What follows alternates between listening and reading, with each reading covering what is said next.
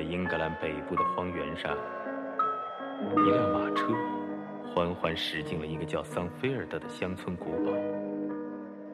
车上坐着位年轻姑娘，她来自一所孤儿学校，应聘到桑菲尔德当家庭教师。她叫简。呃，桑尼亚在下午给路易讲故事。嗯，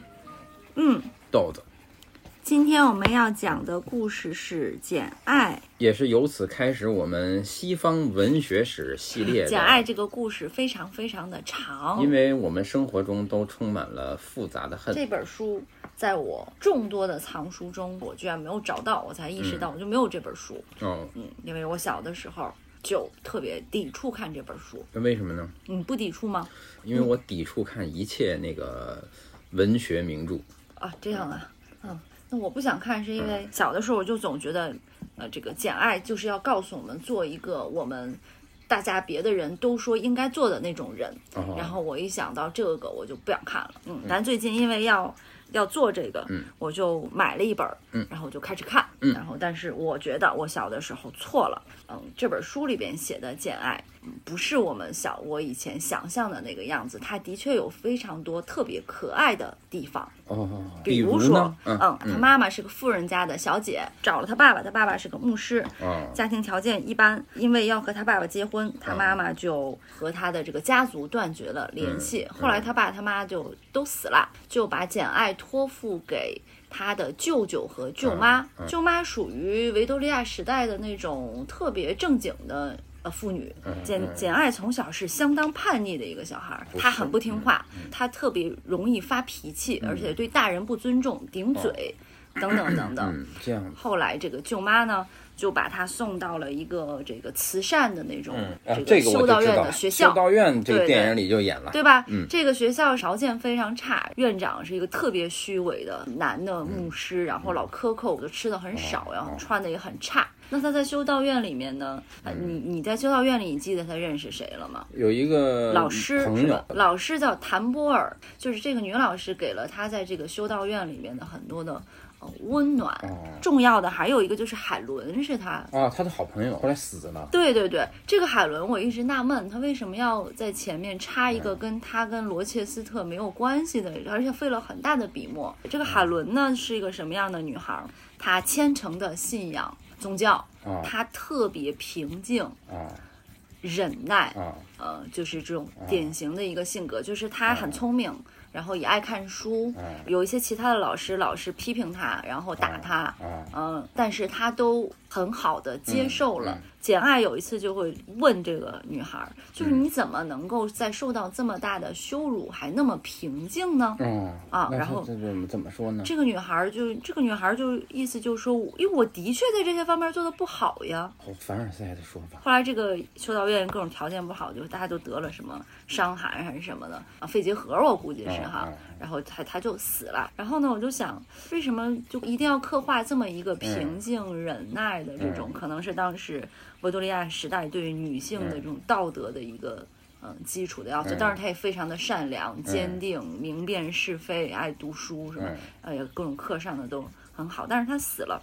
这个简爱在跟他很多的相处的过程里面，他会说，如果那些人这么打我，我一定会反抗的，嗯，就我一定要打把他们打回来。就是简爱是这么个角色，其实。然后八年之后他就毕业了，然后他也挺习惯这儿的，他当了两年老师。嗯然后这个时候，他内心中的叛逆并没有因为经历而磨灭。嗯他这个就经常就看着窗外，然后他就希望嗯自己能够离开这个地方，到更广阔的世界去经验一番吧。我是这样嗯。呃理解的，因为他总是强调行动而不是沉思，嗯。强调这个欲望而不是忍耐嗯。或者平静，嗯。所以他就写了一个求职信。然后想要到别人家里去当家庭老师，嗯。最终他就来到了一个费尔法克斯太太的家里，是其实就是洛切斯特他们嗯啊惯他老婆的那个啊。庄园哈。然后这个菲尔法克斯太太啊，对他特别的有礼貌。这个时候啊，简爱非常的高兴，他当然评述了这个老太太，就说得到了礼遇，她的尊严的得到了舒展，她很快乐。后来当他听说这个家另有主人费尔法克斯太太跟他一样的时候，嗯。简爱说：“那我更喜欢这样的感觉，嗯。因为比起让那些地位更高的人就是屈尊来对你表示谦卑的嗯对你表示呃礼貌，嗯远远不如平等地位的人这样真诚以待。嗯然后他在这儿就教一个小孩儿，就是叫阿黛尔。嗯这个小女孩儿她并不是男主人真正的孩子，但是男主人领回来的。男主人跟一个他的情妇嘛，硬塞给他的，说是他的孩子，但是大家一看就是觉得都不像长的。然后呢，就在这教这个啊、呃小孩儿就就过得还都挺不错的哈。啊、有一天呢，简爱就又出去遛弯儿啊，晚晚饭，然后碰见了一个人，他骑着马，因为天比较冷，然后他就滑倒了。然后这个时候，简爱就去帮助他。但是这男的要逞逞强呀什么的哈，但最终还是接受了他的帮助，帮他扶上了马，然后就走了。走了一回家就发现哦，这个人原来是男主人啊。哦，嗯就是那个罗切斯特，对对，所以罗切斯特在第一次见到简爱的时候，是处于一个被帮帮助的弱者的一个角色，哦这非常这个好的非常缓解了这个简爱第一次面对他就这个容易这个这个闭上这个心房是吧的这个情节。但是罗切斯特在这个过程里面呢，也被这个勇敢的、执着的、非要帮助他的这个女孩儿打动了吧？这当然是我们后面知道，罗切斯特就默默的关注他啊。呃，在这个家里呢，这个罗切斯特还办了一次这个舞会，实际上是一次富人的聚会，嗯。他们的聚会时间很长啊，待两两三周之类的。哦这堆聚会的人里头呢，呃，有一个特别漂亮的，嗯，小姐，骑着马英姿飒爽哈。都被认为罗切斯特准备找拿她当对象，然后在这个过程里面呢，罗切斯特还要要求这个简爱出席呀、出现呀，然后没事儿还找他，呃聊聊天呀。所以简爱在这个过程里面，实际上就有一点感受到他跟罗切斯特之间嗯、呃隐含的情愫之类的，所以他可能也默默的。也非常留心这个女孩儿哈，这个女孩儿是个什么性格呢？首先她漂亮，其次她特别的哗众取宠。哦，那我不知道比，如说，他号称我我心中的情人就是像海盗那么粗野的男人。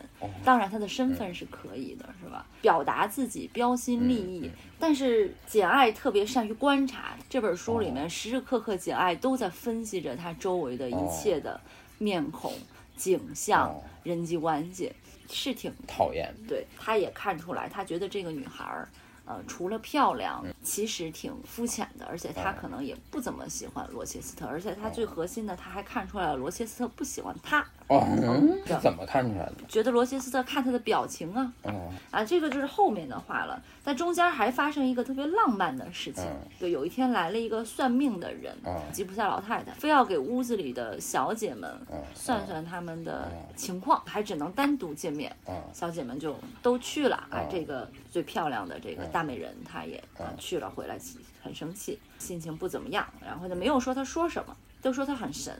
简爱也本来不想去，轮不到她。但这个时候老太太就非常坚信，说你还有一个未婚的姑娘没来过呢嗯，我要给她看看。哦，然后简爱就去了，嗯，他们俩就有非常多的对话，呃嗯，故作玄虚的这个吉普赛老太太，实际上要说的是你内心中是不是爱着谁谁谁？对，一阵内心深处的分析哈，哦都特别的对。你猜这个老太太是谁？这老太太是罗切斯特，她化妆成一个老太太，竟然没有拆穿，拆穿了呀。当他们揭穿的那一刻，他们互相的情感估计也就迸发了，明了了。就这层哦窗户纸，啊，就呃，爱是喜欢是肯定知道了，他不知道愿不愿意娶她呀。感情最美妙的地方就是那层窗户纸，因为简爱是从来不敢想是罗切斯特有可能跟他真正发生什么的。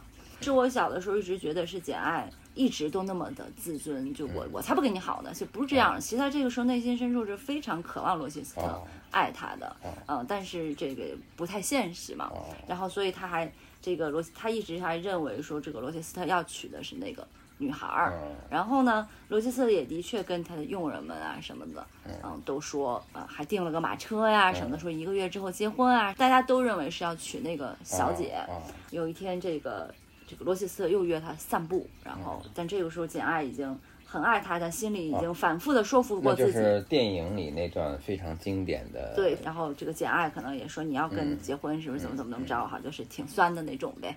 然后但是罗杰斯特一直嗯不否认他要结婚的人是那一个，嗯他就是说，哎呀，我跟他结婚也没事儿，你还可以当我的家庭教师啊。嗯嗯简爱这时候就火了，啊，就凭咱俩这关系，你跟他结婚，我给你当使唤丫头呀，嗯没门儿，大概是这么个意思，嗯对不对？但他说的不是，他说的是什么？我看看哈，就是我想让我小的时候不爱看这本书的那个对白，你记得吗？等等，让我走。你为什么跟我讲这些？他跟你与我为什么无关要跟我。讲你以为我穷不好看？他跟你与我无关。你以为我穷不好看就没有感情吗？我也会的。如果上帝赋予我财富和美貌，我一定要使你难于离开我，就像现在我难于离开你。上帝没有这样。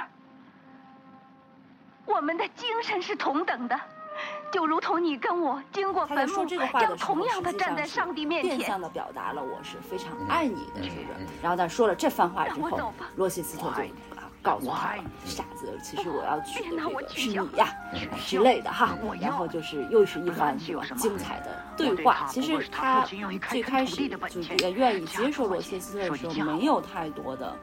我们想象的那种，因为地位差别很大，他就不敢接受这个爱情。他是接受了，他只是两个人特别甜蜜的蜜月期。罗切斯特老要给他买东西，他不要。然后每天，罗切斯特呃下午下班之后，他也拒绝像未婚妻那样生活。这一个月他还要当这个家庭教师，啊，罗切斯特在这个过程里面啊，总是啊要去摸摸抱抱啊什么的，他都是只准摸摸抱抱，不准干别嗯的。嗯但是这个是有铺垫的，因为后来他俩没成，就就就等着结婚吧。这这一个月是吧？他就内心中各种啊，这不敢相信这是真的，尤其怀疑这么好的运气怎么会降临到自己的头上，等等等等，反正。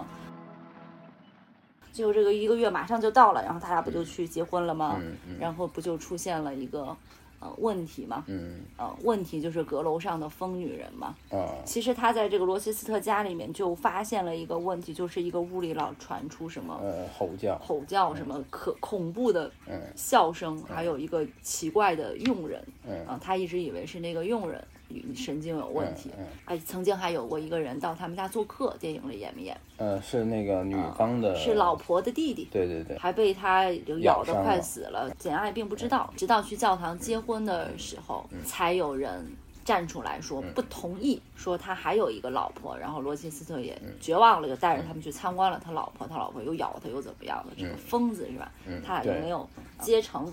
那么，呃说这个我不同意的人呢是谁呢？是他老婆的弟弟，对，但其实他老婆的弟弟上次来也没有说这事儿，呃，实际上的原因是简爱的叔有一个叔叔，啊这个叔叔听说了简爱要嫁给罗切斯特了，他这个叔叔认识这个罗切斯特他老婆的弟弟，嗯就知道他有一个老婆，他为了怕自己的外甥女儿上当受骗，于是他就请求这个老婆的弟弟去不同意，是这么个逻辑。哦，其实还是简爱她自己这方面导致她幸福的这个啊失败哈。哦这个对，书里反正是就有这么复杂的过程对啊，对对对哦怪不得电影里不演，太复对，然后他就他就没接成嘛，而且他还觉得自己上了当，是不是？嗯然后他就嗯要离开洛切斯特，然后离开洛切斯特，他什么也没拿，啊，这个时候就进入了这个书里边我们觉得第三部分了，人生的第三个阶段和宗教有关了。哦。他这个走了之后，他就非常的痛苦啊，然后也没有人给他钱，村民对他也不好，然后逡巡了很久也找不到工作，然后就跟在荒原上游荡的这个圣约翰是一样的一个，嗯。有奄奄一息的时候来到了，看到了一个房子，嗯。这个房子里面有个两姐妹，可爱。而且爱读书，还会德语，是吧？然后他们的谈话都引起了他的兴趣，嗯然后但他只在外边看，但他们有一个特别凶的仆人，不让他进去。但这个时候非常巧的是，这家的男主人也是一个牧师，他出现了。这个人就是另外一个男主角圣约翰，讨厌的圣约翰。哎，不，他不讨厌，他是个什么样的人呢？嗯，但是你既然用了“讨厌”这个词，就让我们慢慢的解释吧。好的，嗯，然后呢，呃，这个人挺好的，他他是牧师嘛，他就把这个简爱放进去了，完了给他吃给他喝，让他恢复了。然后他也不肯说自己是什么，还用了个假名哈，呃，就在他家就养着呗，养着养着他不就康复了吗？嗯就圣约翰在这个过程里面。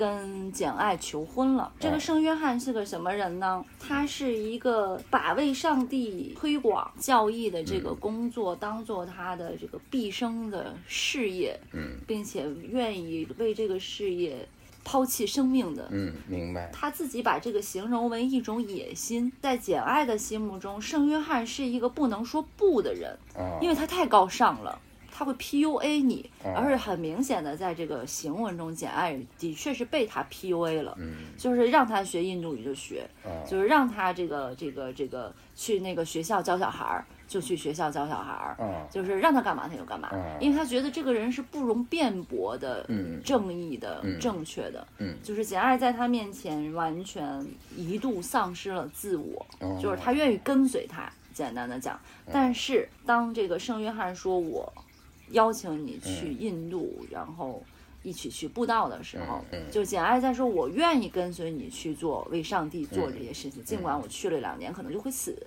但我也愿意去。嗯但圣约翰就说你必须跟我以妻子的身份去，嗯。要不然就是这俩人儿就是好像关系不正常，是吧嗯？他的这个布道的过程也会被人不信任哈。嗯然后呢，在唯有简爱说要跟他结婚这件事情，他拒绝了。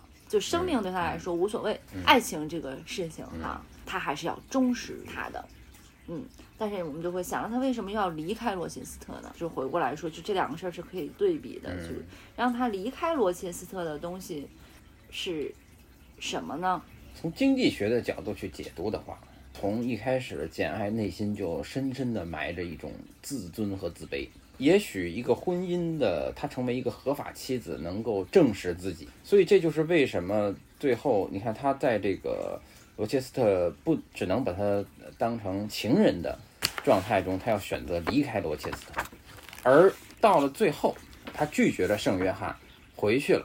那么真正致使她回去的原因，是因为他继承了遗产，就是他不再是一个一贫如洗的人了。而当他回去之后，看到了罗切斯特烧伤了，城堡也烧了，眼睛也瞎了，这个时候他觉得罗切斯特真正的属于他自己了，因为他们两个平等了。一会儿我要纠正你这个看法，在维多利亚时代哈，就那个时候对于女性的一个不太好的一个说法，就是说女性是善变的。而男性的优越性就体现在他们的坚定一致性上面。哦好，我就在想，简爱为什么一定要离开他？因为我觉得是由于他对自己的忠实，就是当他最开始与罗切斯特陷入到爱情嗯之中的嗯时候，他对他们俩的关系有着一个认识，然后在这个认识变了的时候，嗯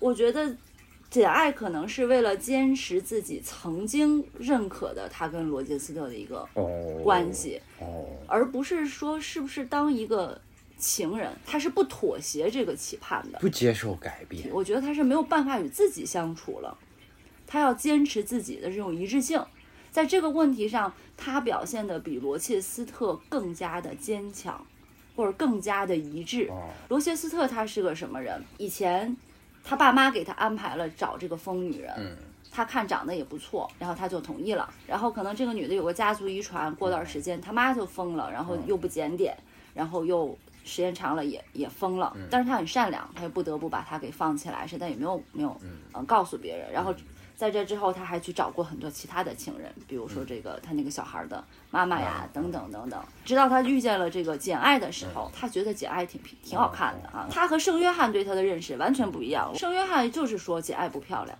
但是他什么？呃，都是那些宅心仁厚的那些形容词哈。但是罗切斯特说的是这个娇小又潇洒，我觉得非常好。就是这个这个罗切斯特，当他爱上看到了简爱之后，他就又变了，觉得自己可以过纯洁的生活了，嗯觉得要跟他结婚。可是当他这个失败了，被识破之后，他又提出了一个说：“你看，咱俩当情人行不行？”就是罗切斯特在整个过程里面表现的和简爱形成了非常强烈的反差。是认为简爱对这个罗切斯特的爱比罗切斯特对简爱的爱更深刻。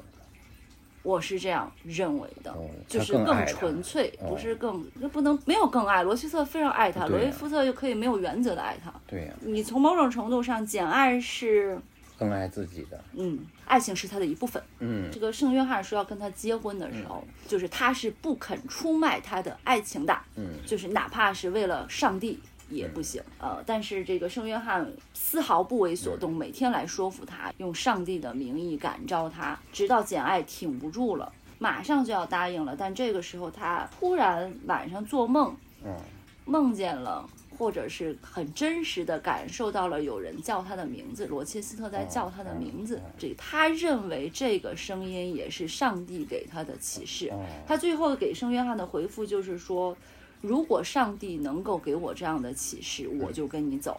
然后他在这个推动之下，他才又不远万里的回到了那个罗西斯的那个庄园，然后就去了，不就发现这个。烧了吗？然后去酒馆打听，就是疯女人把楼烧了，然后这个罗切斯特也瞎了嘛，然后他住在附近的一个什么地儿，然后他就去了。去了之后，然后假装是佣人玛丽给他送水。电视里是这么演的吗？就是室外他们的相遇，那儿有人吗？我说，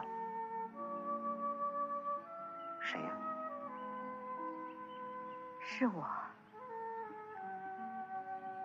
亲是的，亲，是的，是的。笑话我吧？简爱立刻就决定跟他在一起了，没有费什么笔墨，他瞎了很重要。他俩的位置就调转了。有一句话我画下来了，这个罗切斯特就又陷入到了愁闷，而我正相反，变得高兴了起来，而且又有了新的勇气。就是他如果最开始就跟罗切斯特在一起，和最后跟他在一起有什么不同呢？我觉得这个不同，就相当于你对我的感情的转变，你还记得吗？嗯之前你对我是一种亲现的爱，嗯嗯。但是之后经过了某些事情之童年后，往事之对后，你对我的爱转变成，为怜悯的爱是吗？对你说你觉得你更爱我，嗯因为以前我对你的爱都是亲现的爱，嗯但这种亲现的爱是骄傲的，嗯但是现在我对你的爱，嗯我懂得了怜悯，而这种爱是深刻的。然后我就问你，为什么有了怜悯的爱是深刻的呢？你还记得你是怎么说的吗？啊，我咋说的？你是说，当我骄傲的爱一个人的时候，嗯。当我亲现的爱一个人的时候，是我选择了爱他，哦。我把他当做一个对象去爱了，嗯。因为这个东西它很好，嗯。我喜欢他，他是我的审美对象。嗯。然而，当你你以一种同情、怜悯之心去爱，什么是怜悯？嗯。就是你把他当成自己了，嗯它是你自己的一部分。你你跟我说了一个非常关键的信息，嗯如果我直接就对你是怜悯的爱，那就不是深刻的爱了。嗯嗯但是当我是先对你有了亲现的爱，然后在亲现的爱的基础上产生了怜悯，这个爱才真正的深刻。嗯，因为亲现的爱已经把你塑造的足够光辉和伟大了。只有当我对你的爱有了怜悯，你的光辉和伟大才属于我自身，嗯。我才拥有了你。嗯。或者说我才跟你融合在了一起，把你对我的这种爱放到这个故事里面，嗯。简爱对罗切斯特这种爱的话，那么他之前嗯。对罗切斯特的爱就是一种亲现的爱、骄傲的爱，嗯。他是把罗切斯特当成一个对象去爱的。嗯但是后来，就是他从自己的内心找到了对罗切斯特的怜悯，嗯。而是这种怜悯让罗切斯特成了他的一部分，他也成为了罗切斯特的一部分。然而，致使这件事情发生的有一个非常重要的人，就是圣约翰，嗯。因为这个圣圣约翰把他在前面海海伦嗯。的死形成了必然的联系。嗯海伦是作为一个很概念化的上帝对他的感召而陪他度过了童年。嗯这就好像我们在襁褓之中就聆听上帝的教诲一般。嗯但是这种教诲对于简爱来说，他虽然很热爱海伦，但是海伦对他的爱是形成他性格的对立面的。嗯其实他在内心是叛逆海伦的，嗯，他在内心非常骄傲的有一个自己的审美价值，对，他非常骄傲的选择一个我觉得非常光辉的形象去爱，嗯。那么这个形象就是罗切斯特。嗯。但是当他主动选择走进了苦难，遇见了荒野中的施洗者约翰，嗯。打开了他的新约之门，嗯。他看到了内心真正的怜悯，也就是说，我们对上帝的爱是一种敬仰之爱，然而对耶稣的爱是一种怜悯之爱。耶稣通过自身的受难，让所有的人怜悯他，所以我们对耶稣的爱就比在旧约中对上帝的爱更深刻，就是因为耶稣成为了你身体的一部分。我回家了，爱德华，让我留下吧。所以这个故事呢，从一个爱情的视角来交代了一个从旧约走向新约的过程。嗯所以，这就是简爱在离开圣约翰时候所说的。圣约翰说：“你失去了上帝。”简爱说：“不，我得到了上帝。”